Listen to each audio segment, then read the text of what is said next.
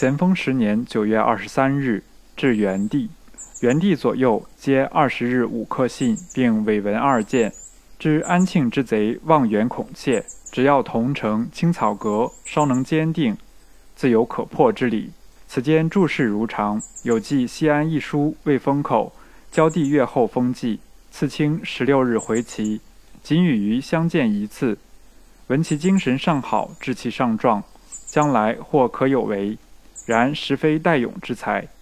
帝军中诸将有骄气否？帝日内莫醒，傲气稍平得几分否？天下古今之庸人，皆以一惰字致败；天下古今之才人，皆以一傲字致败。吾因军事而推之，凡事皆然。